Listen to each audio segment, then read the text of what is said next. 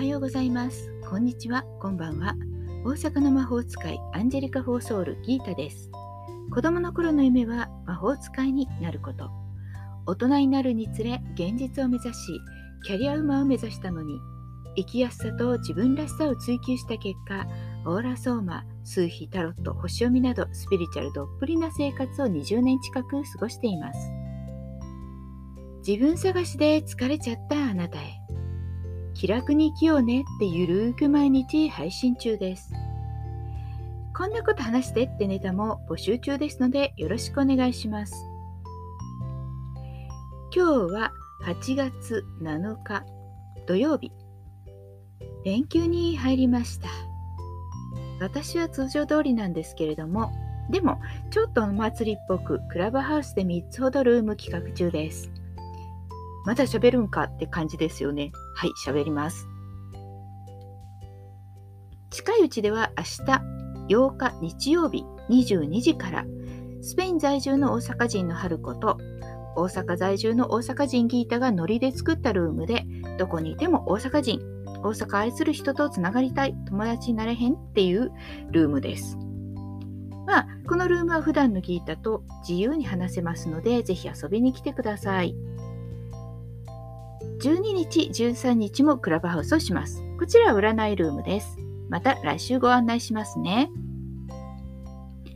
さて、今日は静かな瞑想をご紹介って言ってました。とっても人気のある瞑想、ハート瞑想です。ハートを開いて気づきを広げると、生きることがより良い状態になっていく。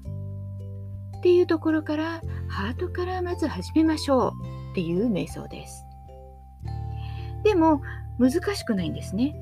ハートに気づくために何にもする必要がなくって気づいてなくてもハートはいつもここにあって胸の真ん中ですね。私たちが今ここにいてくつろいでいれば自然にハートは開いてくるもんなんです。そうするともっと感じることができるようになったり何か理解がやってきたりします。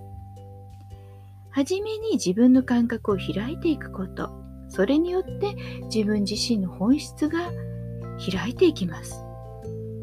本当に自分らしくなります。それはハートを通して自然に起こるものなんですね。ハートはね、昨日ちらっと言ったチャクラシステムの一つでヨガでよく言われます。私たちはそのエネルギーシステム、チャクラシステムでできている。思考、行動はこのエネルギーが起こして自然の流れに戻してあげるともっと人生が自然に流れます。ハートが開くことで愛する力、愛される力が開き、もっと感じることができることで人生が広がっていきます。今日は私が内なる質内なる世界にガイドします。ほんの触りだけ誘導しますので、今できる人は一緒にハート瞑想を試してみましょう。では、胸の中心に両手を休めて、目を閉じましょう。そして一回大きな深い深呼吸をします。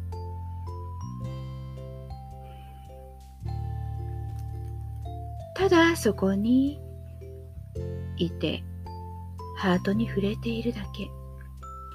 息を吸うと胸が広がり息を吐くとリラックスしていることを感じます。吸う息とともに胸が胸が広がるとハートも同時に広がっていきます。息を吐くと同時に胸のあたりがくつろいでハートがさらに開いて内側深くへと入っていきます。吸う息とともにエネルギーが与えられ、ハートにエネルギーが蓄積されます。そして吐く息とともにくつろぎます。くつろぐとあなたは内側深くに迎え入れられます。ハートは自然なくつろぎをもたらします。ハートの持つ質の一つとしてくつろぎがあります少し時間を使って吸う息とともにハートが広がり吐く息とともにくつろいでいくただそれに気づいてみましょう。呼吸をするとお腹や胸に何かのフィーリングを感じるかもしれません。何かを感じていても感じなくてもいいんです。何をする必要もありません。ただ自然なまま自然な呼吸をしましょう。そしてハートに当てた手のところにあるそのハートに気づいています。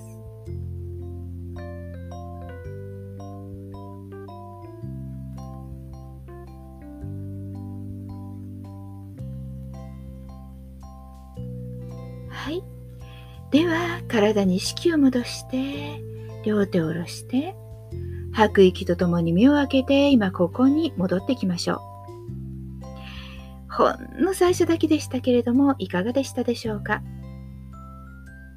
私はね、普通のセッションや瞑想のワークショップでも普段でも提供していますけど、ね、本当に皆さん大好きです、このハート瞑想。私も大好きです。瞑想いいよねって3日間も力説してきました。またね、言い出すかもしれませんが、集中にはね、今日ここまでにしましょう。興味を持ってもらえたら嬉しいです。さて今日も最後の1枚はギリシャ文字カード。はい。今日の1枚はギリシャ文字はエプシロン。意味は熱望。あなたはふさわしい結婚によって子孫を見ることを熱望している。そうですね。もしかしたらこれは本当にね、あのふさわしい相手と結婚することとか、そういうことだけではなくてですね、仲間を増やすこと、周囲に影響力を持つこと、利益を得ること、そういった願望の比喩かもしれません。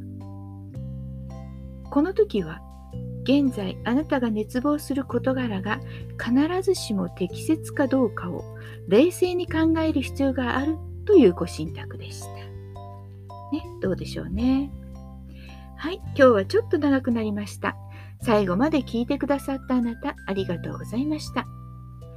では、連休も健やかにお過ごしください。じゃあまたね。バイバイ。